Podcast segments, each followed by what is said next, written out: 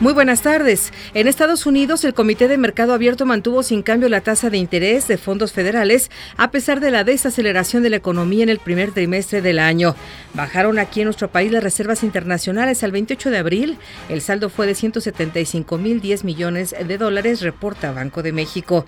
El presidente Enrique Peña Nieto felicitó a Julián Ríos Cantú, ganador del primer lugar del Premio Global para Estudiantes Emprendedores en Alemania. El joven de 17 años diseñó un brasier con sensores capaz de detectar cáncer de mama. UNICEF reconoció los esfuerzos del gobierno de México para que los niños que regresan de Estados Unidos no se queden sin escuela, servicios de salud y vivienda digna. En 2016 reporta que fueron repatriados 13.746 niños y adolescentes. Les saluda Nora García.